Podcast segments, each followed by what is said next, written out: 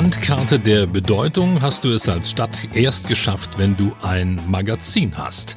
Die Gesichter der Stadt, die Termine aller wichtigen Events und die Telefonnummer des Tierarztes mit Wochenenddienst. Ein Stadtmagazin ist die Pinnwand in gedruckt. Seit 1996 hat Cottbus seinen Hermann und einmal im Monat liegt das Magazin mit allem, was in den nächsten vier Wochen für Cottbusser, für die Region und ihre Gäste wichtig wird, überall wo es Zeitungen gibt und überall sonst. Wie macht man ein Magazin inzwischen nicht nur für eine Stadt, sondern eine ganze Region von Monat zu Monat spannend? Wer schafft es in die Empfehlungen und wie blickt der Macher des Magazins auf eine Region, die sich gerade extrem wandelt und neu erfinden muss? Antworten vom Herrn des Hermann Chefredakteur Heiko Portale. Herzlich willkommen in 0355, der Cottbus Podcast.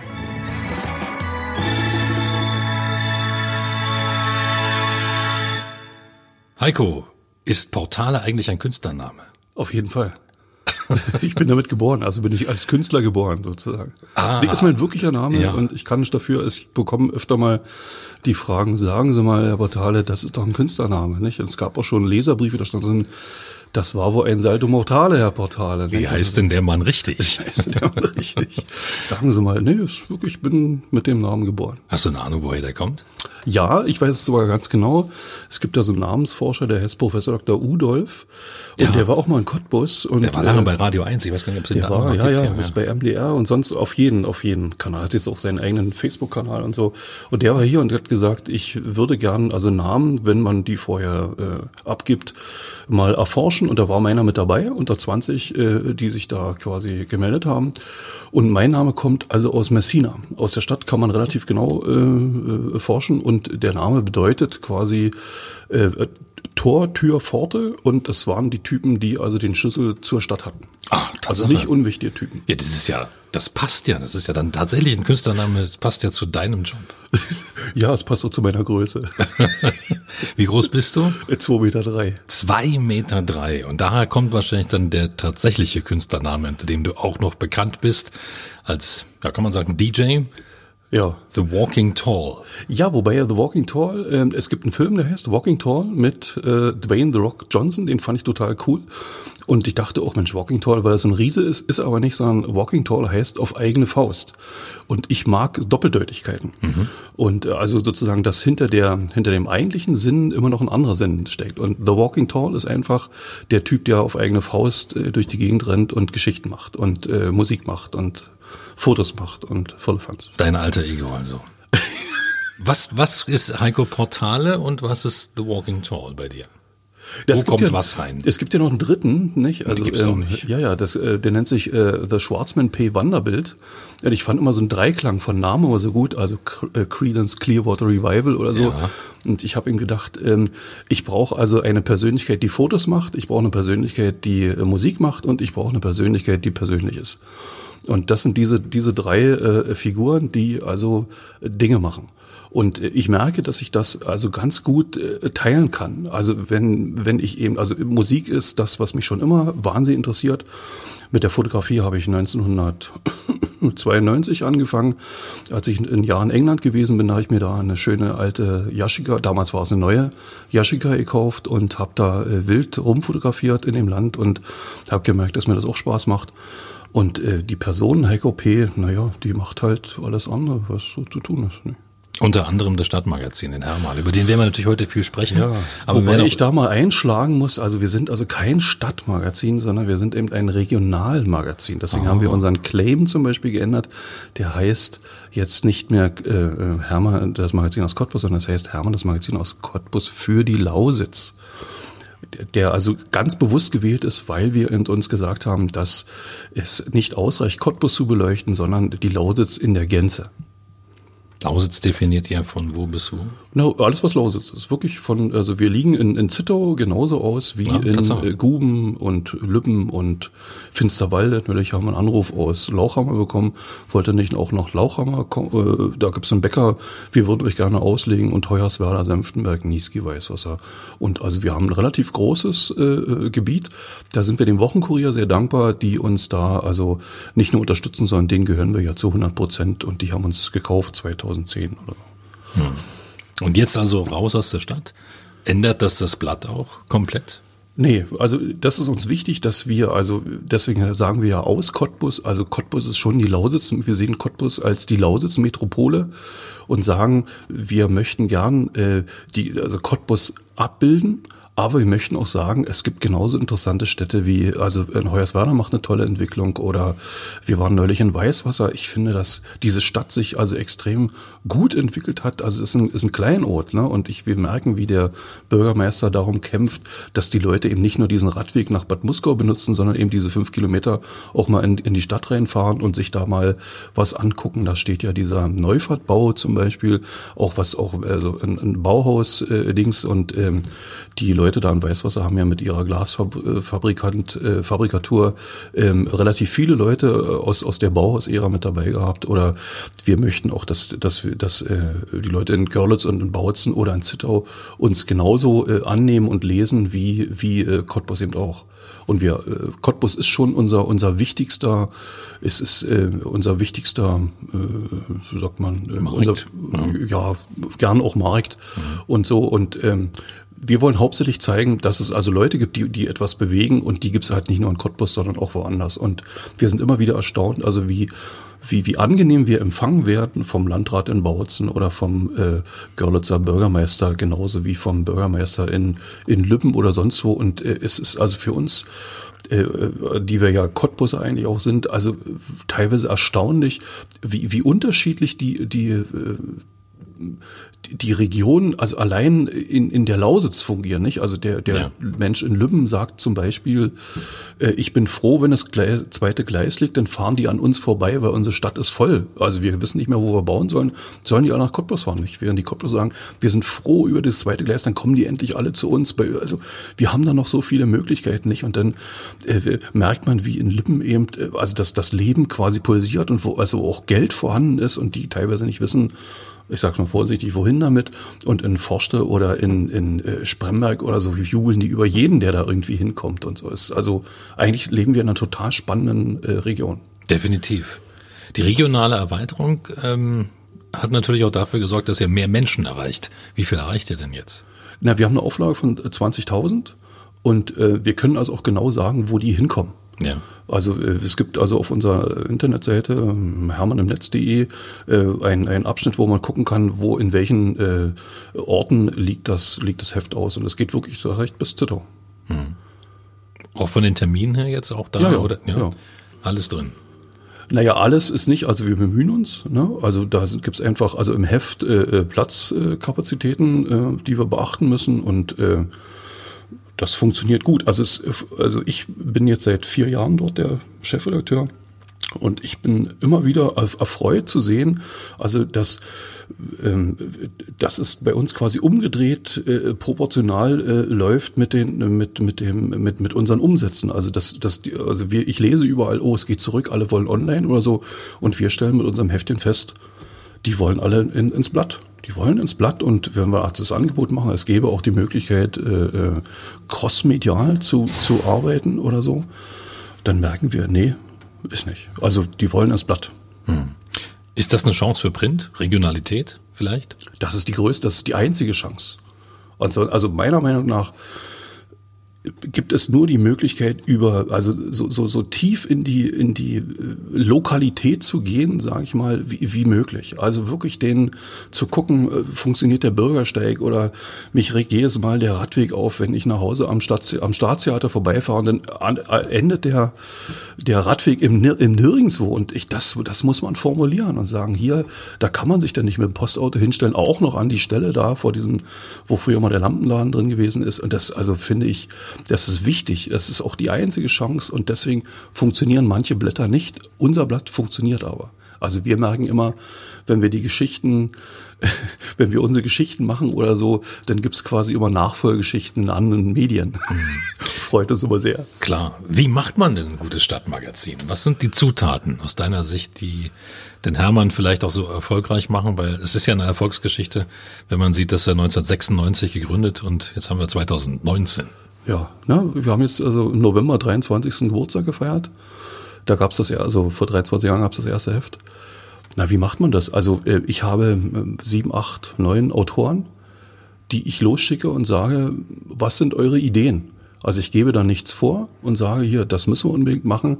Es gibt bestimmte Sachen, die wir machen, aber die Leute gehen los und, und sammeln Geschichten ein, da wo sie wohnen. Und dadurch, dass es eben freie Autoren sind, haben die eben auch nicht äh, das Problem, jeden Tag ins, ins Büro gehen zu müssen, sondern die gucken, äh, die leben und, und, und bringen uns die Geschichten aus, aus der Nachbarschaft. Und wir haben eben erkannt, dass die dass, dass diese Regionalität, also dass diese, diese Chance mit dem, mit dem Strukturwandel, also wirklich auch eine große Chance für Print ist.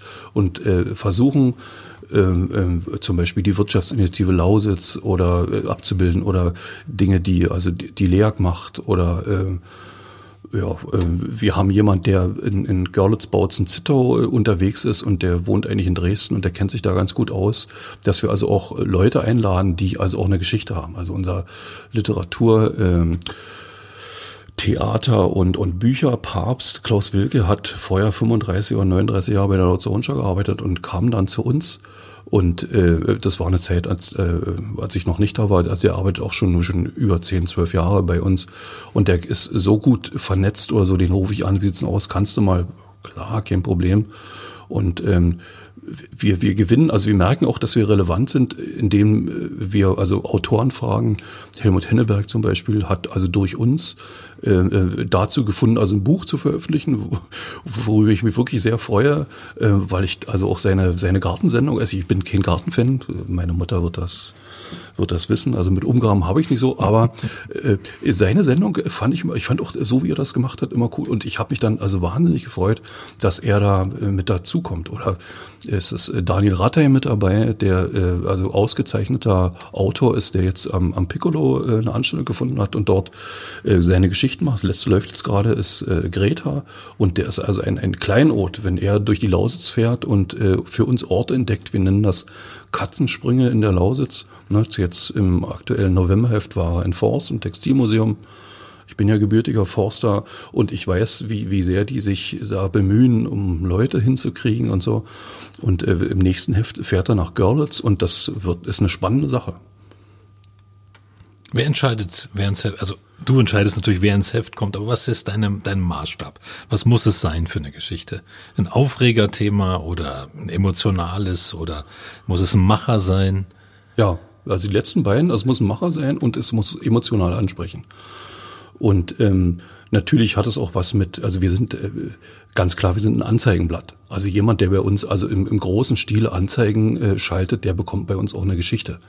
Und ich bemühe mich aber eben diese Geschichte anders zu machen. Also ich, äh, wenn ich, wenn ich äh, mit Leuten spreche, die bei uns ins Blatt kommen, dann sage ich, pass auf, äh, ich finde das alles toll, ich will aber nicht euer Geld, sondern ich möchte, dass wir langfristig zusammenarbeiten. Das heißt zusammenarbeiten, ich möchte gerne die Leute vorstellen. Ich möchte nicht ein Porträt über einen Betrieb haben, das kann man überall lesen, sondern ich möchte den, den Menschen kennenlernen. Nicht? Jetzt zum Beispiel waren wir in Golzen bei der, beim Spreewaldhof, da durften wir also ein Interview mit dem Chef dort machen und der hat also von sich was erzählt erzählt und das finde ich gut.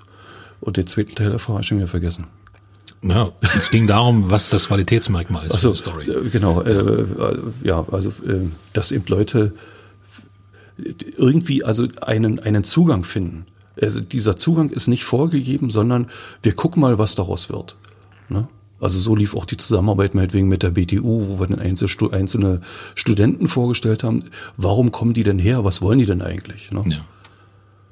Ihr macht inzwischen interessante Formate. Du hast vorhin schon über klar gesprochen, dass die Digitalisierung auch an euch nicht vorbeigeht. Ihr habt Hermann im Netz, aber ihr habt auch dieses schöne Format, die Hermann Bar. Ja. Was ist das denn? Das Staatstheater kam irgendwann auf uns zu und sagte, hier, wir haben ja noch freie Termine, äh, wie sieht's denn aus, könnt ihr euch nicht? Und dann haben wir uns damals mit dem Herrn Seidel noch, der jetzt äh, aufgehört hat da und nach Weimar gegangen ist, äh, zusammengesetzt und überlegt, einmal im Monat machen wir so ein, so ein Ding. Und dieses Ding mussten wir irgendwie füllen. Und wir sind halt auf die Idee gekommen, wir laden, also wir haben am Anfang wirklich gesagt, äh, wir machen das Hermann-like, das heißt Sonntagnachmittag, ne? Hand geht an, an Kopf.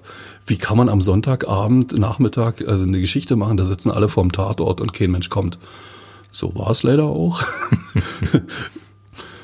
also es hätten mehr, hätten gerne gern mehr kommen können, aber die Idee war eben, äh, regionale Leute äh, äh, anzusprechen, die also zu uns kommen und dann gibt's ein bisschen Musik, auch von der Konserve, also von meinem alter Ego DJ, äh, The Walking, nicht DJ, sondern nur The Walking Tall und ähm, vielleicht noch ein bisschen Musik und da gucken wir mal. Und da hatten wir wirklich, also spannende Leute da, wie den Honorarkonsul von aus Weißrussland, äh, dann unseren Filmekritiker äh, Henning äh, Rabe, der auch als Iron Henning hier auch eine, eine bekannte Größe in Cottbus ist, also Musiker kennen den, oder ähm, dann äh, die, die bestverkaufte Veranstaltung war Alex, Alex Knappe. Äh, da standen also noch zehn Leute vor der Tür, die wir nicht reinbekommen äh, haben. Oder es waren äh, die in der Zwischenzeit leider aufgelöste Band, schon wieder ähm, die Cottbus Matadors waren da oder Cox and Riot, also die auch ein bisschen Musik gemacht haben. Aber es war eben auch das Piccolo-Theater da oder Leute, die Theater machen oder Leute, die eben äh, regional Kultur wirken. Oder ähm, im November haben wir immer unsere Literatur, also Bücher kaufen für Weihnachten äh, Show und ähm, haben dann eben nach einem Jahr ungefähr festgestellt, funktioniert nicht so richtig. Äh, müssen wir anders machen. Wir nehmen mal einen anderen Tag. Und jetzt sind wir immer auf Donnerstag oder Freitag vom Sonntag weg und wir machen eben mehr Musik. Und wir haben also zwei Leute äh, gewonnen, die uns musikalisch begleiten, also die also Live-Musik machen. Das ist Christian Kabun und äh, Micha Schlottke. Schlottke kennt man, kennt man, nicht? Wer kennt, kennt Schlottke. Und äh, Christian äh, ist auch also lange Jahre in der Musikszene verwoben. Der hat zum Beispiel diese Nirvana-Abende im Glatthaus also mitentwickelt und spielt in verschiedenen coolen Bands mit und so und kann also sehr schön singen. Und ähm, die machen halt immer noch äh, drei, vier Songs so mit. Dann gibt's also eine Gesprächsrunde und äh, Musik. Dann kann man, also haben wir äh, als, als ähm, Catering-Partner das Heimelig gewonnen, die also immer schöne Suppen und schöne Cocktails dabei haben. Ja, und am Ende könnte man auch tanzen, aber irgendwie am Donnerstag haben die Leute keinen Bock zu tanzen und Stühle weg. Und wir sagen, es ist also ein offenes äh, Dings. Also es geht nicht darum, jetzt äh, eine halbe Stunde zu sitzen, zuzuhören, dann wieder nach Hause zu gehen, sondern wir machen das, wir machen dann einen Break, und sagen, so, jetzt geht euch bitte betrinken an der Bar und dann kommen wir wieder und dann können wir vielleicht noch gelöster Fragen aus dem Publikum beantworten oder so. Und das äh, funktioniert in der Zwischenzeit. Also wir brauchen langen Atem. Wir ja. haben da auch einen Unterstützer gefunden mit der Bautech, die sagt, hier, äh, wir geben euch da ein bisschen was und so. Und da sage ich, das finde ich also toll. Ja. Und einmal im Jahr machen wir jetzt eben äh, ein Open Air mit, mit den Polka Beats zusammen. Als vergangenes Jahr waren wir da am, am Schiller, äh, Schillerplatz hinten und das war also eine super Sache. Also es hat echt Spaß gemacht. Immer wann und wo? Naja, also je nachdem, wie die Termine sind, also ja. wie wir die, also es gibt, geht immer nur um freie und freie Termine und äh, ist jetzt ja am 28. Äh, also quasi heute. ähm, und dann im Dezember haben wir Pause und dann am 23. Januar ist der nächste Termin.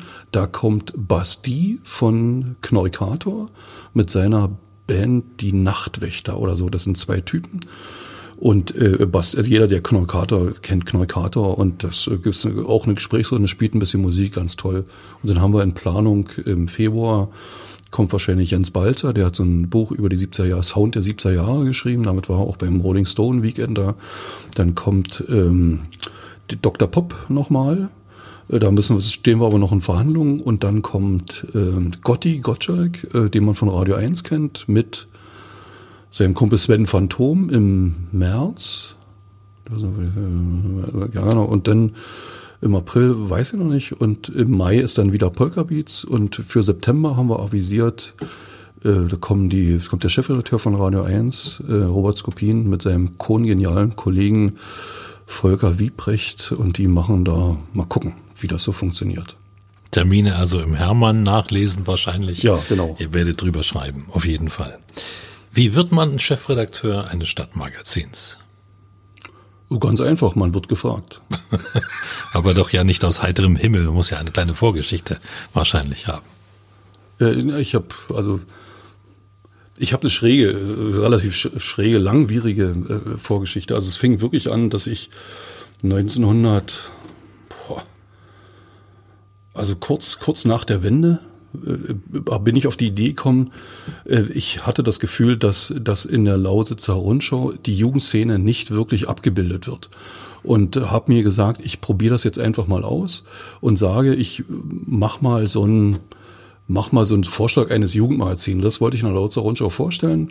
Und äh, dann sagten die, mach doch mal einen Dummy. Und dann bin ich zu Enpeto, Ines Matuschka äh, gekommen, irgendwie, wie das Kind zur, keine Ahnung. Und ähm, wir haben das zusammen produziert, noch mit einem coolen Typen, der damals eine Band hat, die ich vergessen habe. Sebastian Purfürst hat uns da also grafisch unter, unterstützt. Und ähm, dann haben wir dieses, dieses Ding gemacht und Lautz Ronscher hatte keinen Bock drauf. Und äh, wir sind dann aber zum, zum Jugendhilfeausschuss gegangen und haben gesagt, äh, also ich, ich würde da so ein Ding machen, wie sieht's denn aus? Äh, hat mich vorher noch bei allen möglichen Leuten erkundigt und ja, und interessant und, hm, und bin dann aber im Jugendausschuss mit Trompen, mit, mit Pauken und Trompeten quasi durchgerasselt. Und äh, dann, ich hatte äh, noch studiert in, in, in Leipzig und äh, hatte schon, äh, mein, mein erstes Kind äh, war ein Jahr alt oder so. Und dann habe ich mir gesagt, dieses Studium, was ich mache, das ist zwar spannend. Mein Professor fragte mich portal, was willst du nur machen? Willst du etwa nicht? Der fand mich irgendwie cool. Ähm, und ähm, was hast du denn vor? Forschung etwa? Und ich sage, ja, klar. Also ich, die deutsche Sprache ist ausgeforscht. Ne? Ich sage dir mal, worum es jetzt gerade geht. Es geht um den Punkt. Da sage ich, puh, das ist aber spannend. Deswegen. Sag ich, okay. Und dann habe ich so innerlich gedacht, wenn mich mal irgendjemand anrufen würde, Heiko, ich mache mit dir ein Heft, hast du Bock, willst du ein Heft machen, dann mache ich das. Und drei Monate später, ohne, wirklich ohne Flachs und Krümel, klingelt das Telefon. Ines Matuschka war dran sagte, du, da will einer so ein Heft machen, willst du dich mal mit dem treffen? Und das war Jörg Ackermann, der sich dieses, den Hermann ausgedacht hat, mit, mit ein paar äh, Leuten zusammen. Und äh, wir haben uns getroffen und dann hat er mich eingestellt und dann war ich im Mai 96 auf einmal Redakteur, erster und einziger festangestellter Redakteur beim Hermann. Und ähm, das ging ungefähr anderthalb, knapp zwei Jahre ganz gut. Dann haben wir uns getrennt aus Gründen. Und äh, ich hatte dann wieder die Idee, Mensch, hier mein, meine äh, äh, Sache mit der, mit, mit, dem, mit der Szeneseite der Rundschau, das liegt ja irgendwie brach und dann bin ich da, war ich da vorgesprungen, habe Leute kennengelernt da über den damaligen Chef vom Dienst, äh, äh, Thomas Glatt, äh, der sagte dann, Mensch, finde ich irgendwie spannend und ich schlage dich mal beim Chefredakteur vor. Hat mich vorgeschlagen und der fand das irgendwie cool. Und bei der Einstellung sagten die mir bloß, ja, das, das Ding hier mit deiner Szeneseite, sagt der Geschäftsführer, das kannst du übrigens vergessen, ne? also das machen wir nicht. Und dann war ich auf einmal zack, Volontär. Und weil ich aber irgendwie auch anscheinend so ein bisschen komplexer Typ gewesen bin, haben die mir relativ schnell dann doch die Szene-Seite gegeben und äh, die, die, die ähm, Freizeitsachen äh, habe ich dann so gemacht, Freizeittipps getippt. Ab, ab Ende 96, Anfang 97 ging das los und habe dann immer die Freizeitseiten gemacht und ähm, war dann aber relativ schnell wieder draußen aus dem Geschäft da, weil die haben irgendeine alte Abteilung geschlossen und die sagt, naja, wir müssen jetzt drei Leute entlassen und da war ich mit dabei, also war ich 2004 wieder weg. Und gleich, also vorne schmiss man mich raus und hinten äh, äh, machte man die Tür wieder auf und sagte, du kannst aber bei uns weiter als Pauschalist arbeiten. Und dann war ich ab 2004 Pauschalist. Ich glaube, auch der einzige Pauschalist Deutschland, der gleichzeitig aber verantwortlich für vier Ressorts war, also Freizeit, Szene, Auto und Motor und, und Umland. Mhm. Und das habe ich dann also äh, äh, lange gemacht, bis dann bei der Rundschau Umbrüche stattgefunden haben und so. Und da war ich dann auf einmal wieder weg und habe aber also wieder vorne rausgeschmissen, hinten die Tür aufgemacht. Hier, du kannst aber in einer anderen Abteilung des Hauses äh, die Wochenendausgabe machen. Und da habe ich gesagt, na okay, dann mache ich das. Und das habe ich dann auch zwei Jahre, war ich also zwei Jahre Chef der Wochenendbeilage und aus irgendeinem Grund konnte mich der Geschäftsführer nicht leiden und hat mich dann entfernt. Und ich habe ein bisschen rumgekämpft vor allen möglichen Arbeitsämtern und so und äh, Arbeitsgerichten und ja. äh, bin aber nicht, also bin nicht gehört worden. Und auf einmal gab es dann die Anfrage beim, beim, äh, beim, beim Hermann, hast du nicht Lust, bei uns vielleicht doch wieder mitzumachen? Und dann habe ich da mitgemacht und dann gab es Verwicklungen und auf immer äh, bin ich gefragt worden, willst du nicht den Chefredakteur machen? Und er sagt, okay. Und das jetzt quasi vier, also in, in aller Kürze mal so. Mhm. Ich merke, du kannst nicht Nein sagen. Ich sag gerne ja, ja. Wenn man an dich fragt, sagst du ja. Ja, klar. Ja. ja wenn es also Perspektive ist und so. Also meine, meine Einstellungsvoraussetzung war, ich habe gesagt, ich möchte gerne Inhalte machen. Also in der ich, ich habe das Gefühl, dass eben bei meinem äh, vorgängigen Arbeitgeber bestimmte Dinge schieflaufen. Die, die haben vergessen, äh, die, die, das, das Lokale also äh, nach vorne zu stellen und meiner Meinung nach finden da auch zu wenig gute Geschichten statt. Und ich habe gesagt, ich möchte das in dem Blatt, also in der in dem Hermann anders machen, der ja also bevor ich da angefangen habe oder äh, zuletzt eigentlich auch mehr eine äh, Pressemitteilungsabschreibungsmaschine gewesen bin und habe gesagt, ich möchte gerne Inhalte machen. Wenn ich das darf, dann äh, mache ich gerne mit und seitdem darf ich Inhalte machen und das finde ich toll. Was war deine schönste Geschichte bisher im Hermann? Hast du eine? Ja, natürlich habe ich die. Das, das große Interview mit Volker Wiebricht und Robert Skopin. Ja. Die also innerhalb, sagen wir mal, von einer Viertelstunde Inhalte für drei Stunden lieferten. Also Schnellsprecher vor dem Herrn. Zum Glück hatte ich mein Aufnahmegerät dabei. Und es war furchtbar aus diesem, sagen wir mal, gefühlt siebenstündigen Interview dann äh, drei Seiten zu, heraus zu saugen, sage ich mal, und äh, äh, wir hatten aber bloß eine halbe Stunde oder dreiviertel Stunde Gespräch. Also es war unfassbar. Also ich hätte das ganze Heft vorschreiben können. Und das also war auch ein schöner Ausflug da.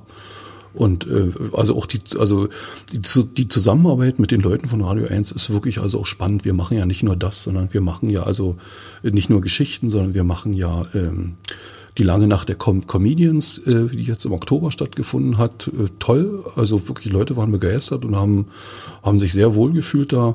Und wir machen ähm, unseren, was machen wir noch? Äh, na, wir laden die zu, zu achso, genau, wir machen diese Filmkritiker-Show für, für das ähm, Filmfest, wo uns Knut Elzermann immer in die Sendung einlädt wo dann immer zwei bis drei Filmkritiker über das Filmfest auf unserem Podcast, äh, auf unser, in unserem Blog, sagen wir mal, äh, berichten und schreiben. Also das ist echt spannend. Und also da treffen wir immer wieder interessante Leute, die also Bock haben, mal äh, fünf, sechs Tage Kino sich anzutun aus Osteuropa.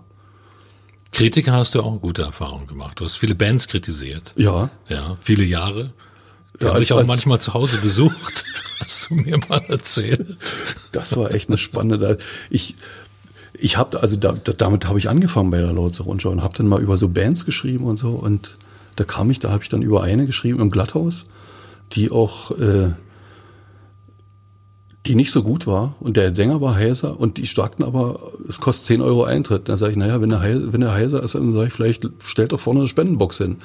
So habe ich das dann auch geschrieben, nicht? Also dann kann man entweder, man tritt nicht auf oder man sagt, okay, passt auf. Ne? Ja, und äh, der, der Bassist, der fand das nicht so toll, was ich da geschrieben habe und rief in der Redaktion an. Da bin ich der Redaktion heute noch dankbar und fragte nach meiner Telefonnummer und meiner Adresse, die ihm dann freudig äh, gegeben wurde. Und äh, ich war ja da also quasi freier Mitarbeiter und dann klingelte es eines Tages unten äh, und dann stand ein Typ davor und sagte, hey, komm runter. Hey. Und dann bin ich runtergegangen und habe mich der Sache gestellt und der hörte dann quasi kopftechnisch, also längenmäßig äh, in Brustbeinhöhe auf und dann habe ich gesagt, ich glaube, das wäre jetzt besser, wenn du nach Hause gehst. Und dann hat er sich umgedreht und ist nach Hause gegangen. Zwei Meter drei wirken. ja, Sehr Persönlichkeit, sag Persönlichkeit. Ich mal. Ja. Ist auch immer wieder mein Thema, muss ich ehrlich ja. sagen. Also wie oft ich am Tag gefragt werde, wie die Luft da oben ist, nicht, was mit dem Rinnen, den Regenrinnen und so, was da oben drinne ist und sowas nicht und wo ich meine Schuhe, meine Sachen und sonst irgendwo herkriege und sage, ja. So viele große Menschen gibt's nicht. Doch, doch, es gibt viele. Ja. ja, ja ich bin ja in so einem Club der langen Leute äh, mit und es gibt unfassbar große Menschen. Hör auf, es gibt keinen Club der langen Leute. Doch, doch, äh, große, gro äh, www.großeleute.de. Da kann man wirklich, also das Erstaunliche ist, da machen unheimlich viele äh, kleinwüchsige Männer, äh, schreiben sich da ein, weil sie gerne groß, großflächige Frauen kennenlernen wollen und die werden dann immer irgendwie rausgesucht und eliminiert. Aber es gibt wirklich, und es gibt auch Part, große Leute-Partys, die in der Zwischenzeit leider ein bisschen eingeschlafen sind. Aber so vor 10, 12 Jahren war das also einmal im Vierteljahr gab es eine große Leute-Party in Berlin sogar, in Dresden und meistens in Köln. Und das Erstaunliche ist, dass also in Köln diese Community der großen Leute also sehr gut funktioniert. Es gibt auch noch einen zweiten Club, der heißt KLM, Club der langen Menschen. die dann in der Schweiz und sonst irgendwo äh, äh, stattfinden und so. Und das, also in Berlin war ich zweimal bei dieser Party und es wirklich, da waren, da liefen Frauen rum, die waren Kopf größer als ich. Und da steht man schon davor und sagt, Mai, also ich fand es also sehr schön, mal einfach eine Party zu erleben, in der es, in der also nicht ich quasi nach oben gucken musste, sondern alle zu mir nach unten gucken mussten. Und da kamen Männer rein, deren Schulter denn meine Nase streifte und die Nase war blutig hinterher und die das gar nicht mitgekriegt haben, weil sie einfach unfassbar groß und breit waren. Also Wahnsinn. Und die machen heute noch also Ausflüge. Es gibt also eine, sogar ein Reisebüro, das nennt sich Große Leute Reisen. Und da treffen, also dann wird immer eingeladen und dann machen die da im Mittelmeer Reisen und so. Der probiert immer vorher alles aus äh, ist das für große Leute geeignet? Und dann fahren die nach Shanghai, sind sie jetzt irgendwie gefahren und äh, im Mittelmeer und irgendwie in die Karibik und sonst irgendwo. Und das ist eigentlich voll spannend. Wahnsinn. Wahnsinn, ja. Das hätte ich nicht gedacht. In Vorbereitung auf diesen Podcast dass du mir so eine Geschichte hier erzählst. Aber ganz ehrlich, klingt ja fast so, als wenn Größe ein gesellschaftliches Gebrechen wäre. Ja. Ist, ist es das? So, ja. Also ich, ich kenne auch eine Menge Leute, die ziemlich klein sind, die haben genau dasselbe. Also das, das, was, was ich als problematisch empfinde, ist, dass, dass die Leute einen als, also nicht, nicht nur Exot äh, wahrnehmen, sondern äh, also als jemand, den, den kann man ungefragt also Dinge an den Kopf hauen, die also äh, nicht nur persönlich, sondern auch beleidigend sind. Und ich sage, ich gehe auch nicht und durch die Straßen guck mir da Leute an und sage, Mann, ich sag mal, wie kommst du mit deinen 1,75 klar? Ne? Oder mit 1,65. Äh, sind die Schwellen auch hoch genug? Oder was ist denn hier? Äh, willst du nicht vielleicht bloß die Hälfte von dem Kuchen nehmen oder so? Dein Magen kann doch das gar nicht. Also ich komme nicht auf die Idee, so jemand anzuquatschen. Und sowas muss ich mir aber permanent anhören. ist egal, wo ich hingehe. Das sind so Probleme. Ich meine, ich bin 14, nein, zwei Meter drei, was mich reden. Ich bin 17 Zentimeter kleiner als du nie gehört. Also das sind Themen, die ich noch nie gehört habe. Aber sehr, sehr, jeden Tag. sehr, sehr spannend. Jeden Tag. Und das ist alles zu klein, und alles zu kurz und alles, man sitzt auf Stühlen, die zu klein ist. Das ist ungefähr so, als wenn du in einer Beratung sitzt, ja, und da musst die ganze Zeit auf so einem, so wie beim Elternabend, auf ja. so einem kleinen Stuhl sitzen da, ne. So geht mir das mit jedem Stuhl. Und ich sag mal, nach einer halben Stunde, oh, mir tun die Knochen weh, es ist übel. Und, oh. Oder du sagst, gehst, sagst, ey, das Auto finde ich schön, das nehme ich. Nee, du musst eben, ich habe mir dann angewöhnt, ich gehe in den Laden und sage, welche Sachen haben Sie in meinen Größen? Und dann gucken die mir, na, was würde Ihnen denn gefallen? Sag ich, das Thema habe ich vor 25 Jahren abgeschlossen, was mir gefällt. Ich brauche vor allen Dingen was, was mir passt. Und dann kriegt man wirklich Schuhe Kindersaalgröße in unfassbar hässlich. Also man denkt, also, dass die Leute ab zwei Meter völlig geschmacklos sind und sich Zeug anziehen, was einfach oll ist. Und habe ich das Glück, dass mein Fuß nicht so groß ist. Also es ist genau die eine Größe, die es nicht mehr im Laden gibt. Also es geht meistens bis 47 und ich habe nur ausgerechnet 48. Da stehe ich davon. Oh. Aber es gab relativ viele Firmen, die sich neuerdings also für große Menschen interessieren. Ich fahre einmal nach Metzingen im Jahr und dann kaufe ich mir dort also viele Sachen ein, weil die dort festgestellt haben, da kommen immer die überlangen Franzosen und kaufen in Metzingen ein. Und deswegen gibt's also mehrere Läden, die dann auch also meine Größe zum Beispiel mit dabei haben. Aber in so einem normalen Laden, da gehe ich durch und sage, schöne Sachen habt ihr hier, nicht? Schönen Tag noch. Wir sprechen jetzt hier eine gute halbe Stunde. Ich hoffe, es geht auf deinem Stuhl noch. Ja, ja. Wollen wir weitermachen? Ja. Okay, da bin ich beruhigt. Wir haben über Cottbus gesprochen, wir haben über eure Erweiterung gesprochen. Ähm, worüber wir noch nicht gesprochen haben, ist so ein bisschen die Qualität, die Qualität der Szene. Ist Cottbus eine Stadt, die eine gute und funktionierende Kultur Freizeit, sagen wir es mal so. Es ist ja nicht alles Hochkultur, aber es muss ja, sagen wir mal, Unterhaltungsszene hat. Ja. Ja. Ich, äh, also damals, als ich bei der Lautzer war, wollte ich immer, ich hatte einen Kollegen, der kam aus Braunschweig und ich habe immer gesagt, pass mal auf, ich, brauch, ich würde gerne eine, eine, eine Geschichte machen. Wir nehmen irgendeinen x-beliebigen Tag, Cottbus und Braunschweig und berichten mal, was da los ist. Und äh, das Ergebnis wäre gewesen, Cottbus werden, hätten wir wahrscheinlich drei Seiten gebraucht, allein um das abzubilden, was abgeht. Und Braunschweig hätte also ein A6-Blatt gereicht. Ne? Also da gibt es eine Disco, die ist, befindet sich draußen irgendwo, da fahren die alle hin, kloppen sich die Schädel ein, trinken sich und gehen wieder nach Hause. Da gibt es einen Club, der immer nur auf, auf Wackelfüßen steht und der im Grunde genommen ständig zumachen müsste oder so.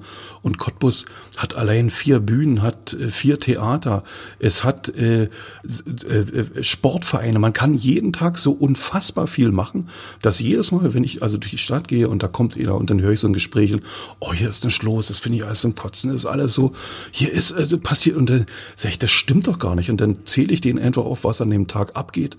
Und es ist so wahnsinnig viel, dass man das also zum Teil gar, also gar nicht fassen kann. Also ich könnte am jeden, an jedem Tag wirklich zu vier oder fünf Veranstaltungen gehen und äh, ich, ich schaff's einfach, ich komme einfach nicht hinterher und muss dann immer schon innerlich, innerlich blocken und sagen, äh, das mache ich jetzt nicht. Und es ist wirklich, es ist äh, Politik, Wissenschaft, es ist also äh, Theater, es ist äh, Tanzen, es ist hier gibt's alles. Es gibt hier sogar zwei Tango-Clubs. Es gibt, also ich kann mich erinnern, es gab mal eine Zeit lang vier, vier Skiclubs. Na, da gucken wir alle an und sagen, was, vier Skiclubs? Ja, äh, ich war selbst äh, Teil eines. Und äh, es gibt also Sportvereine, man kann hier wirklich, also in, in jeglicher Form äh, seinen Körper irgendwie äh, äh, äh bewegen, stählen oder äh, in Bewegung bringen. Das kann man sich alles gar nicht vorstellen.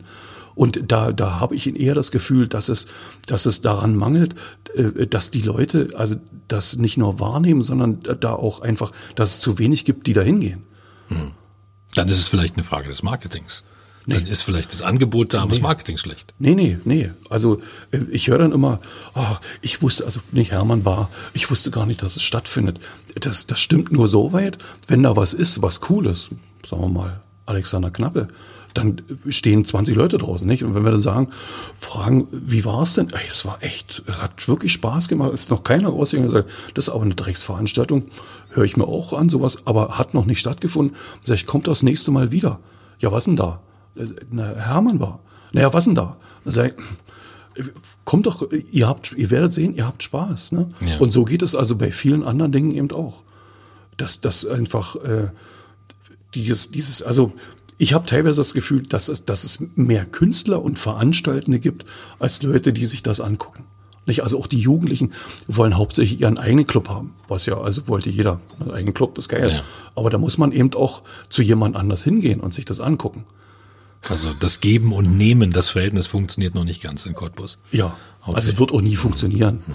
Aber ich denke, dass also die, dieses zweite Gleis eine große Chance ist, wenn, also die werden sich, also meine wirklich meine persönliche Meinung, ich weiß es doppelt gemoppelt, also meine Meinung ist, sobald dieses zweite Gleis liegt und äh, die Leute in Berlin merken, dass sie, wenn sie in äh, Ostbahnhof einsteigen und in 55 Minuten auf, auf dem äh, Bahnhof in Cottbus aussteigen und dann in Skandale fallen können oder so, dann wird also diese Stadt, irgendwann werden die merken, es gibt nicht nur Skandale, sondern hier gibt es auch jedes Mal, wenn meine, meine Berliner Bekanntschaft hier irgendwie nach Cottbus kommen, dann sagen, dann mache ich immer eine Stadtrundfahrt mit denen oder von irgendwo anders her, dann sage ich immer, guckt euch, oh, und das ist immer so erstaunt und bringt eure Räder mit oder so, dann machen wir Radausflüge und dann sind die also völlig hin und weg, also wie geil Cottbus eigentlich ist. Und sobald das irgendjemand aus dem Berliner äh, Gefolg mitkriegt, wie geil Cottbus eigentlich ist, dann ist die Stadt besetzt. Und dann wird also eine Migration stattfinden, vor der sich alle fürchten. Und zwar auf einer, auf einer anderen Art und Weise, wie die, die sich das alle vorgestellt haben, nicht? Ja. Was sind für dich die spannendsten Projekte jetzt gerade in Cottbus? Ja, also ganz klar, Großenheimer Bahnhof ja. und Skandale. Also ich muss ehrlich sagen, in, in, in der letzten Zeit war ich noch nie so oft auf dem Bahnhof wie, wie jetzt. Ich kenne den Bahnhof, ich bin ja, wie gesagt, ich komme ja Auf einem raus. Bahnhof, von dem kein Zug fährt. Ja, von dem kein Zug fährt. Ich musste ja da Nächte äh, zubringen. Immer wenn der letzte Zug nach Hause gefahren ist, nicht, musste man auf den, auf den ersten warten, saß ich da. Auf, ich hasse diese Bahnhöfe eigentlich und bin froh, dass es dann irgendwann Autos gab, mit denen er sich bewegen. Aber jetzt in der, jetzt in der jüngsten Zeit, also da passiert wirklich was. Also äh, da, da sind also Künstler versammelt und auch eben, äh, äh ich sag mal vorsichtig, positive Spinner, die einfach wirklich Bock haben, da irgendwas zu machen. Und es ist eben nicht nur irgendwas, sondern da ist auch was los. Also das ist für mich der, der Hotspot, kann ich wirklich also so sagen. Alles andere, naja, ist eher, ja, äh, will ich nicht sagen. Langes Schweigen. okay. Strukturwandel ist ein großes Thema. Das ist sicherlich auch für euch ein Thema als Magazin. Man denkt darüber nach, was soll aus Cottbus werden? In welche Richtung entwickeln wir uns? Keiner weiß es. Jeder weiß, dass viel Geld kommen soll. Noch ist es ja nicht da. Aber was wird daraus gemacht? Das ist ja die große Frage. Und äh, ich denke immer, dass der Strukturwandel sich daran entscheiden wird, ob wir es geschaffen, Menschen für Cottbus zu gewinnen. Und zwar nicht welche, die uns besuchen, sondern die hier leben wollen. Wir werden Fachkräfte brauchen, kluge Köpfe brauchen. Was glaubst du, wie weit ist Cottbus als Lebensort in der Wahrnehmung der Menschen im Umfeld? Also ich habe das Gefühl, dass Cottbus, also kannst ja nur aus, aus erleben, nicht empirisch. Ne? Also äh, ich habe da keine Forschung und so. Cottbus ist für, für, ein, ein für einen bestimmten Umkreis quasi das, das Maß der Dinge. Äh, wenn ich mich mit der Bürgermeisterin aus, aus äh, Spremberg vor Herrn Thiel unterhalte, die sagt, wir werden zum Beispiel, also das wäre toll, wenn also eine eine, eine Straßenbahnverbindung nach äh, Cottbus es geben könnte, genauso nach Forst oder so. Ne? Also einfach, wo, wo regelmäßig diese, diese Züge fahren könnten. Äh, sie würde gern mal äh, ein Bier auf dem Altmarkt trinken gehen, weiß aber dann nicht, wie sie nach Hause kommt. Also sie kann dann ja. nicht mehr fahren, einer kann. Das ist irgendwie schlecht. Ansonsten denke ich, dass, dass, dass in, der, in der Innenstadt von Cottbus, also dass die, dass die Innenstadt anders funktioniert als die Randgebiete. Die Randgebiete sind leer gekloppt da sind große Wiesen, die man aber als Potenzial durchaus nehmen könnte dafür, um dort anderen lebenswerten Raum wieder neu zu schaffen für Leute, die, die herkommen. Ich glaube, also ich glaube, dass es, dass es einfach auch, also die Darstellung in der, in der, in der, in den Medien ist ja eine andere als das, was wir wahrnehmen. Also ich, ich bin also bewusst, als es, als es darum ging, dass wie, wie, wie furchtbar das in Cottbus ist, nicht, äh, dass da quasi nur Schlägertrupps durch die, bin, äh, durch die Straßen haben, bin ich also bewusst die Nacht um halb eins immer durch die Innenstadt irgendwie nach Hause, also auch auf Abwägen. Und ich bin diesem ganzen Mob, Pöbel und Gesocks also nicht begegnet. Also äh, kann natürlich auch an meiner Statur liegen, ich weiß es nicht. Also auf jeden Fall, ich bin nicht angefallen worden und es war nicht, es war nicht grässlich, sondern es war wie immer leer, leise und einsam. Ne? Also wie, so, ne? also letztens habe ich ja mal ich in meinem Editorial geschrieben, habe ich versucht um 21.30 Uhr da was äh, zu essen zu kriegen, äh, bin gescheitert. Warum auch immer, ähm, weil ich nicht in dieselbe Kneipe, sondern mal woanders hingehe, ist egal. Aber ich glaube, ich habe deine Frage vergessen. Cottbus als Lebensort. Cottbus als Lebensort. Ja. Also Cottbus ist, ist, also ich versuche immer Leuten zu erklären, Cottbus ist lebenswert.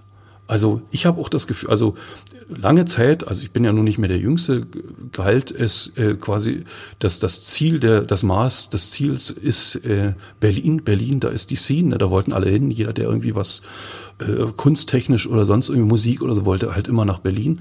Und jeder, der, der aus Cottbus weggegangen ist, hat erst aus der Ferne gemerkt, was Cottbus eigentlich für ein Goldschatz ist. Also wie, wie man da lebt. Also das, was ich immer toll fand, ist, ich bin irgendwo hingefahren und dann bin ich auf dem Bahnhof in Cottbus wieder angekommen und ich konnte nur die Hand heben und mindestens drei Leute haben zurückgegrüßt. Und da wusste ich, ich bin zu Hause. Das ist mir in Dresden nicht so gegangen, es ist mir in Leipzig so nicht gegangen. Es ist mir auch, als ich da ein Jahr in England zugebracht habe, nicht so gegangen. Äh, und äh, also ich habe das Gefühl, dass eben Cottbus ist wie, wie, so, wie so eine Homebase. Und von dieser Base aus kann man die Welt entdecken. Und ich komme aber gerne hier und ich lebe auch gerne hier. Ich finde das hier einfach schön. Nun sind wir beide in einem Alter, wo wir ein bisschen mehr schon gesehen haben von der Welt und Cottbus vielleicht auch deshalb äh, wertschätzen können. Aber unsere Herausforderung, glaube ich, in der Stadt ist ja auch die jungen Leute hier zu halten, dass sie nach der Schule nicht, also nach dem Abi nicht ähm, irgendwo studieren gehen, das vielleicht noch, aber dass sie wiederkommen. Angebote für junge Menschen. Gibt es hier genug in Cottbus? Ich habe immer so das Gefühl, außer Skandal ist so gar nicht so viel für junge Leute da. Wie siehst du das? Als Doch, also ich denke, ja, also das ist ja das, was ich vorhin gesagt habe. Es gibt wahnsinnig viel äh, für die Leute. Ne? Also man kann selbst das Glatthaus entdecken, was also von der Landkarte der, der Kult, Kulturkunst eigentlich bei vielen schon gestrichen ist. Aber es gibt unheimlich viele Initiativen, äh, auch das, was draußen in, in Sachsendorf passiert, da in dem bunten Haus da, das ist interessant. Es gibt äh, äh, also das, das Theater zum Beispiel sucht jung, sucht Nachwuchs händeringend, kommt auch äh, Schauspielen oder auch auch die, das, was die Bühne Achter macht, die brauchen Leute. Die Fango schädert quasi Phase. Man weiß nicht genau wie, also auf jeden Fall gab es da einen Aufruf, wir, wir schließen und wie geht's weiter? Die, die Galerie 23 äh, wusste nicht so, also wo halt, hatte eigentlich aufgehört. Jetzt gibt's da doch wieder irgendwelche Ambitionen oder so. Wenn ich abends in die Kneipen gehe, also die jungen Leute haben irgendwie keinen Bock mehr auf diese Kneipen, sondern die sitzen am liebsten offensichtlich zu Hause mit und, und chatten per WhatsApp.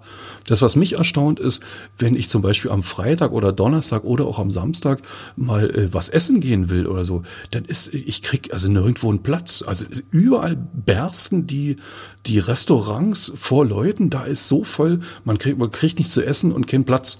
Und ich frage mich mal, äh, was ist denn das? Und das sind also echt viele äh, junge Leute, wie ich das so sehe. Ich denke ja immer, es gibt also diese, diese eine Platte da vor dem, ähm, an der, äh, an der Stadtpromenade, ne, dieses Riesenhaus, was äh, vor der Grube da steht. Und so, wenn man da unten einfach mal die Tür zuschließt, da wohnen zweieinhalbtausend Leute drin oder so, mal einfach mal die Tür abschließen und sagen, ihr kommt erst wieder nach Hause, wenn ihr am Abend irgendwo was gemacht habt oder so, dann wäre die Kneipe, wäre die Stadt voll.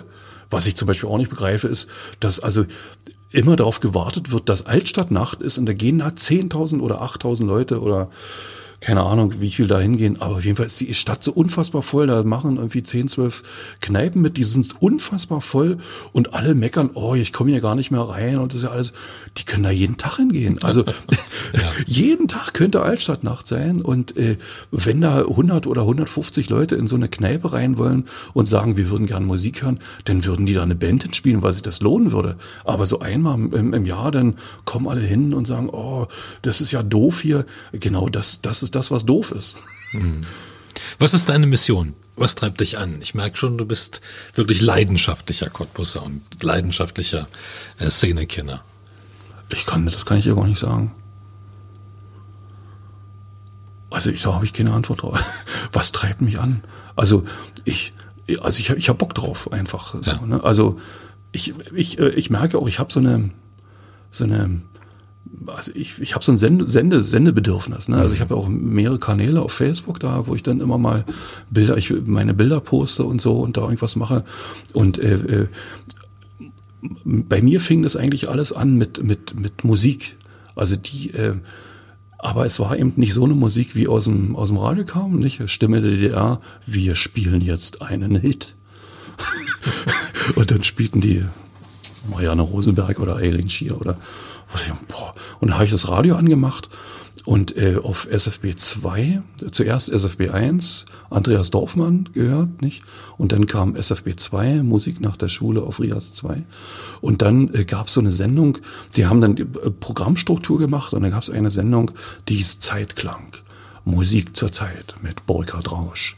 Und der spielte immer die Independent Charts aus, aus, äh, aus, aus England. Und das war für mich also musikalisch die Offenbarung. Nicht? Da liefen dann eben Schmitz und äh, Diepe Mode ganz viel. Und äh, also dadurch bin ich erstmal reingekommen in irgendwas, was ich dachte, ah, das ist eine nicht? Und dann gab's dieses, dieses eine Lied, New Order, Blue Monday, was mich also seitdem begleitet und wo ich dann auch gemerkt habe, ah, da gibt's ja noch jemand davor, nicht? Und Ian Curtis und der sich umgebracht hat und, oh, und Epileptiker und ganz grässlich und ich war immer so traurig. Also, und da hörte ich dann diese schöne traurige Musik immer, die immer nur in Bass, äh, die Bass in, in Molltönen äh, von sich ging. Und, oh, das trifft so mein Herz, das war so schön. Oh. Und äh, ich fand diese diese diese, diese Musik so, so interessant, weil sie einfach äh, äh, konträr dem war, was wir da also hören mussten. Und ähm, dann hatte ich das Gefühl, ich muss Musik unter die Leute bringen. Ne? Und das, das fing dann an mit äh, beim, äh, beim, beim Abi hier an der, in der Gartenstraße, ich war in der zweiten Penne, da gab es ein Pausenmusik-Dings. Und da habe ich gesagt, hier, ich würde das spielen. Gab es immer 60, 40 Nein, du hast Schulfunk gemacht. Ich habe Schulfunk Das habe ich auch gemacht. Das war der Knaller. Und dann habe ich immer... Pff, 80. Also ich habe immer ein Lied gespielt, was mm, war und, und den Rest immer oh. Und dann habe ich also das Zeug immer von von von von Jürgen Jürgens da die halbe Stunde, die er da mal gemacht hat, äh, runter äh, mir aufgenommen, schön auf Tape und Tapes gemacht und so. Zwei Jahre, das war toll. Und ich hatte mal das Gefühl, also Musik ist Bildung. Und das äh, vergessen also viele, viele Sender einfach, dass die, dass die so ein, so ein Bildungsauftrag haben. Da, da, da las ich dann irgendwann mal so ein Essay in der, in der Zeit von Radio Hamburg, wo der Typ dann sagte, ich gebe meinen Musikgeschmack mit meiner Jacke an der Garderobe ab. Da sag ich, genau das ist der Fehler. Zieh dir die Jacke an, Alter. Du wirst du merken, also Sender wie Radio 1 oder Flux FM, die machen eine völlig andere Musik und äh, die, die sind, die sind Marke und einfach Vorreiter. Und gerade um diese Musikszene, die also in Berlin existiert, beneiden uns viele andere in, also in Deutschland. Und äh, dieser Immer wenn ich nach Berlin komme, da höre ich erstmal Musik und mir geht es auch. Ich komme nach Berlin und dann schreibe ich immer erstmal mit. In Berlin höre ich äh, irgendwelche anderen Sachen, gehe ich in Clubs und sowas nicht und dann schreibe ich immer, oh Mensch, das ist ja toll und so. Und äh, das, das finde ich spannend und das hätte ich auch gerne gemacht. Also ich hätte gern äh, Leuten Bildung bei, bis es mir gemerkt habe, es geht ja gar nicht, Leuten was beibringen, das müssen die ja wollen. Und ich habe gemerkt, die wollen nicht. Ne? Und auch wenn ich dann, dann bin ich eben mit dieser DJ-Sache und so, dann heißt ich bringe einfach mein Zeug unter die Leute. Nicht? Das haben die sich immer umgedreht. Kenne ich nicht, tanze ich nicht. Und also diese Agro-Tänzer, mhm. ne, die dann sagen, nee, jetzt machen wir hier, ne? letztens war ich auf einer Party, da kamen sich zehn Leute, wünschen sich Prodigy Firestarter, ey, ist ein geiles, haben wir gespielt, hinterher noch ein bisschen Red Hot Chili Peppers und so. Und kaum lief äh, Firestarter, zweieinhalb Minuten kam eine ältere Dame ans Mischpult und sagte, ey, das ist ein Rotz, spiel mal griechischer Wein. Und ich so, boah, ich meine, die tanzen doch alle, nicht? Alles, das alles, das gefällt mir. Und da muss man dann sagen, okay, also es gefällt äh, ein Teil und einem anderen Teil gefällt es halt nicht. Und ich merke, also das ist auch so mein Antrieb, dass ich eben äh, gerne über Dinge erzähle, die dann eben äh, die, die keiner weiß, so nicht. Also die, wo, wo Leute mir was zutragen und sagen, hey, das könnten wir mal machen. Ne? Und äh, und ich finde es schade, dass, dass das also so wenig gesehen und gehört wird, dass also eben in diesem, in diesem Arbeitsrhythmus, in dem ich ja auch stecke, Leute dann eben um 17.30 Uhr, 18 Uhr nach Hause kommen und, und sagen, nee, 19.30 Uhr kann ich jetzt nicht zur Hermannbar gehen oder um 18 Uhr fängt irgendwo irgendeine Ausstellungseröffnung an, oder da kann ich nicht hingehen, weil ich muss hier möchte meinen beiden Kindern auch noch was und die sehen mich ja gar nicht und, aber die sind die Leute, die eben das Geld auch dafür hätten, also ja. um zu sowas zu gehen, ne? Und da finde ich, da gibt's also irgendein Problem was, von dem ich, also ich denke ja, also den Hermann kann man ja mitnehmen, den gibt es also nicht kostenlos, aber man, man kann den mitnehmen. Und da stehen aber eben Dinge drin, dass man irgendwo hingehen soll, wo man Geld bezahlen muss. Und äh, man kann nicht zu fünf Veranstaltungen gehen im Monat und da fünfmal Eintritt bezahlen. Und ich finde auch, dass die Konzerte, die im Glatthaus jetzt stattfinden, die sind einfach zu teuer für unsere Region. Also die, die sind nicht geeignet, um Leute wieder in, in die Konzerte zu bringen. Also mit, wenn, wenn Philipp Bohr 49 Euro Eintritt kostet, da sage ich, äh, tut mir leid, das bezahle ich einfach nicht. Bin ich trotzdem da. ja, ich weiß, es gibt Dinge, da muss man, ne? Ich ja. fahre auch äh, nach Berlin zu Deepish Mode, was aber so, ne? Ich merke, dass aber es, also es gibt ja Leute, die sagen, ey, ihr dürft das nicht so teuer anbieten, nicht? Sondern es müsste, geht mal Vorsicht. Dann strömen aber andere aus Berlin, die dann sagen, ich mache hier mal ein Konzert und dann, äh, das kostet eben so viel Geld. Ne? Dann ist die Bude halt nicht voll und da ist niemandem geholfen. Und vor allen Dingen bringt man junge Leute so nicht, nicht hin. Wobei es also nicht so ist, dass hier kein Geld vorhanden ist. Also hier gibt es also schon, also wenn man die sieht, was die alles für Equipment um sich herum, äh, äh, nicht, also wie viele Handys da die haben und wie viel, und die Klamotten sind auch nicht ganz günstig oder so. Also es gibt schon, ist nicht so, dass wir hier eine arme Region sind. Warum bist du hier geblieben? Ich habe es überall ausprobiert. Also ja. ich habe, ich habe äh, ein halbes Jahr in Dresden äh, gelebt, wirklich. Es war, hat mir nicht gefallen. Also einfach, weil auch die, die Dimension der Stadt und immer dieses Berg rauf und Berg runter. Und ich gebe es auch zu, ein bisschen die Sprache, da war ich nicht so affin. Ich habe äh, vier Jahre in Leipzig zugebracht und fand es nicht gut. Und das Jahr in, in, in ich wollte, es wäre auch geblieben in, in England, wenn sich da irgendwas anderes, hat sich aber nicht angeboten. Ja. Und ich habe auch andere Städte ausprobiert. Äh, also Berlin war ich also sehr häufig und äh, Köln, Stuttgart und so, Paris habe ich mir angeguckt. Lebenswerte Stadt finde ich ist also für mich äh, Lissabon, da bin ich total gerne. Und jetzt habe ich also Bekannte in Wien, da fahre ich auch gerne hin. Finde auch, das ist eine absolut lebenswerte Stadt. Aber ich merke eben, wenn ich da zwei, drei Wochen irgendwo anders bin, auch manchmal reicht auch schon eine Woche woanders bin, zieht's mich irgendwie wieder zurück. Und äh, mir fehlt also diese, ich finde ja, dass diese Provintionalität, was wovon die anderen sagen, also, ne, das ist also für mich eher ein positives Wort. weil das genau finde ich geil. Aber ich merke eben, dass auch in Cottbus funktionieren eben Sandkastenfreundschaften. Leute, die sich eben wirklich im Kindergarten kennengelernt haben, die, die, die hocken so eng aufeinander auf einem begrenzten äh, Parcours, dass die sich immer wieder treffen und so bleiben die Verbindungen und so funktionieren auch dann die geschäftlichen Verbindungen und so. Und das finde ich spannend. Und ich mag das, also ich denke auch, dass wir, wenn, wenn ich jetzt mal wegen nach Berlin gehen würde oder so, nicht? Also da geht's ja eher so um, um, um, um Viertel und um ja. viel engere äh, äh, Dinge, die, also um Wohn, Wohnverhältnisse und wo man was machen kann. Da ist also Cottbus eher äh, riesig dagegen. Ja. Und deswegen finde ich das, finde ich gut hier. Michael Becker hat hier in seiner Folge erzählt, Cottbus war ihm immer groß genug. Das geht Schön, offensichtlich ja, auch so. Ne? Absolut. Naja, Satz. meine, meine Kinder, wo, also äh, eines meiner Kinder wohnt noch hier, die anderen sind ja in der Zwischenzeit in Potsdam und so, aber die kommen auch gerne nach Hause zu Fatih und machen da. Ne? Dann machen wir was und so. Also einer der Hauptgründe ist natürlich, also dass mein Sohn zehn Jahre äh, wohnt halt in Cottbus und wenn ich woanders wäre, wäre nicht so schön. Also Chancen hatte ich, aber ich habe gemerkt, dass diese Dinge nicht so gut funktionieren wie hier in Cottbus.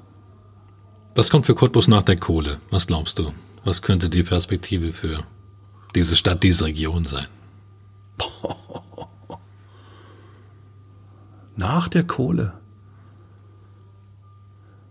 Also ich denke, dass wir, wir, können das, wir können das ja nicht einschätzen. Ich denke, dass es nicht ausreichen wird, hier Geld reinzustecken. Deswegen kann ich die Frage nicht so beantworten. Es liegt auch nicht am Geld das herkommen wird auf jeden Fall, sondern es liegt daran, wird, wird es möglich sein, hier Industriearbeitsplätze zu schaffen oder nicht? Und wenn diese, also gibt es also zwei, zwei Szenarien, das findet nicht statt, ne, dann, dann enden wir wie, wie der Ruhrpott jetzt ist. Und wir haben schöne Seen und so und sind landschaftlich, also nicht, also ungefähr masurentechnisch, ne, also fährt man gerne hin und auch gerne wieder weg. Und ähm, ähm, dann wird sich hier auch die, die Bevölkerung also minimieren, weil es hier nichts zu tun gibt so richtig. Oder es, wir bleiben meinetwegen, das wäre die dritte Variante, wir bleiben am Tropf. Es kommt ständig, wird ständig hier Geld reingepumpt, damit eben Tourismus und Tralala funktioniert. Und wenn es nicht gelingt, also und wenn es aber gelingt, hier also mindestens zwei oder drei wirklich große Betriebe herzubringen, die also Dinge machen, dann denke ich, dann äh, gibt es hier also Möglichkeiten. Also ich glaube nicht, dass es, dass es gemacht ist mit, mit kleinen, kleinteiligen Betrieben, die ja mal so ein, so ein bisschen was machen, sondern es muss wirklich ein großes Ding her. Es erinnert mich immer an die Situation, die, also ich, ich habe ja schon zehnmal gesagt, ich komme aus Forst. In Forst gab es eine, dann hat sich VEB Forst Tattoo-Fabriken, die hatten 20, 30, keine Ahnung wie viele äh, ähm, verschiedene Fabriken, die alle unter dem äh, zusammengefasst wurden. Und wirklich mit 1991 wurde das, also mit dem Fall der Mauer, wurde dieser Textilbetrieb geschlossen und damit waren 8000 Leute auf einen Schlag arbeitslos und die, diese, Stadt, diese Stadt bestand nur aus diesen Textilboden und angeschlossenen Gewerke. Und die waren auf einmal weg und keiner hatte mehr Arbeit. Nicht? Also hätten natürlich alle Leute sagen können, okay, dann verlasse ich das Gebiet. Geht aber nicht, kannst du ja. nicht weggehen. So, und so genau ist es hier. Es gibt eben viele Leute, die haben hier ihren Lebensmittelpunkt, die haben ihre Gehöfte, ihre Häuser, ihre, ihre Grundstücke oder so und die können, oder ihre Beziehungen, die können einfach nicht weg. Und äh, jetzt seitdem laboriert Forst rum. Es ist so. Und es ist eine so schöne Stadt, eine mit so wunderschönen Häusern. Geile Häuser ja. und, und auch, auch dieses, das ist einfach, äh, auch, auch landschaftlich ist das also äh, toll. Aber ich muss, ich gebe echt zu, ich bin froh, dass ich da weg bin. Es ist einfach eine, eine kleine Stadt, in der also man auch 20 Jahre später dann daran erinnert wird, was man vor 20 Jahren gemacht hat. Aber trotzdem, also es gibt unheimlich gute äh, ähm, Locations, in denen man was machen kann. Also äh, Textilfabriken leergeräumt, die aber so festgebaut sind, dass sie die nächsten 100 Jahre also locker überstehen, auch wenn da oben mal durchs Dach pfeift oder so. Wenn man das alles, was da steht, nach Cottbus transferieren würde, wäre prosperierend. Wären die Forster vielleicht nicht so. Oder wir bauen eine, eine, wir bauen eine U-Bahn nach, nach Forst oder so. Oder irgendwas, also dass es, dass es irgendwie angebunden ist, genau wie die anderen Städte ringsrum, nicht? Also Guben ist ja noch, also die sind ja völlig, also ganz furchtbar, weil man da man kommt auch nicht hin so richtig. Nee, es sind ja 50 Kilometer von hier aus. Das ist wirklich weit. Während, äh, wir hatten ja das Ruhrpott schon erwähnt, wenn da äh, 20, 30 Kilometer bedeutet nichts. Also da hört die eine Stadt auf und die nächste fängt ja. an. Nicht? Und hier, wenn man allein, wenn man die 10 Kilometer nach Burg fährt, ist man in einer anderen Welt. Oder die 12 Kilometer nach Fettschau, ist man in einer anderen Welt. Und das ist, finde ich, schon erstaunlich, wie, wie unterschiedlich auch Dimensionen äh, äh, äh, kennengelernt werden. Nicht? Also wenn man in Berlin-Marzahn wohnt und äh, mal nach Tempel in die Kolum Tempelhof da in die Kolumbiale fährt, da ist man anderthalb Stunden unterwegs. Wenn ich mir überlege, wenn ich in Cottbus losfahre, anderthalb Stunden irgendwo hinfahre, da bin ich ja schon in fast einer sächsischen Schweiz oder äh, hinter, hinter Frankfurt und äh, quasi einmal um Berlin schon rum oder so, ne? Also von außen. Also irre, also nicht, was Dimensionen eigentlich ausmachen. Ja. Was wünschst du dir für dich, für den Hermann im kommenden Jahr? Wir sind ja kurz vor dem Jahreswechsel. Was kann kommen? Was soll kommen? Ja. Ähm, für den Hermann wünsche ich mir, dass es, dass es so bleibt und auch gerne weitergeht. Also dass wir, wir sind, wir sind ja anerkannt, also mehr als Anerkennung kann man sich nicht wünschen. Aber ähm, ich denke, dass wir eben, also dass, dass unser Vortrieb in die Region also auch äh, angenommen wird. Und äh, wir spüren es ja, es gibt also Anfänge. Und äh, dass, dass wir einfach äh, da, da bleiben dürfen. Sag ich mal nicht, dass also unsere Medienpartner und unsere Anzeigenkunden sagen, ja, das ist ein interessantes Medium, da haben wir Bock drauf, mit denen würden wir gerne was machen. Äh, das finde ich gut. Und so, und ansonsten, ich würde, also nächstes Jahr freue ich mich auf ein, auf ein, paar Reisen, die ich so machen werde und äh, weiß noch nicht wohin, aber äh, da habe ich, da habe ich Spaß äh, drauf und äh, ja, ja. Das Schöne ist ja, du kannst immer wieder nach Cottbus zurück. Zurückkommen, genau.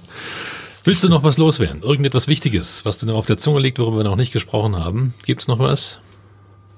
Ja, mein, mein ehemaliger Chef sagte immer, Eiko, das Leben ist ein Drecksau. Dann lassen wir das als Schlusswort stehen. Vielen Dank, dass du da warst in dieser Folge. Äh, danke, ich danke auch, dass du mich eingeladen hast. Sehr gern. Das war 0355, der Cottbus Podcast mit Heiko Portale, dem Chefredakteur des Hermann. Mein Name ist Ronne Gersch und du kannst den Cottbus Podcast abonnieren. Auf 0355.de findest du alle Links zu iTunes, den Android-Apps, Spotify und Soundcloud, damit du keine Folge mehr verpasst.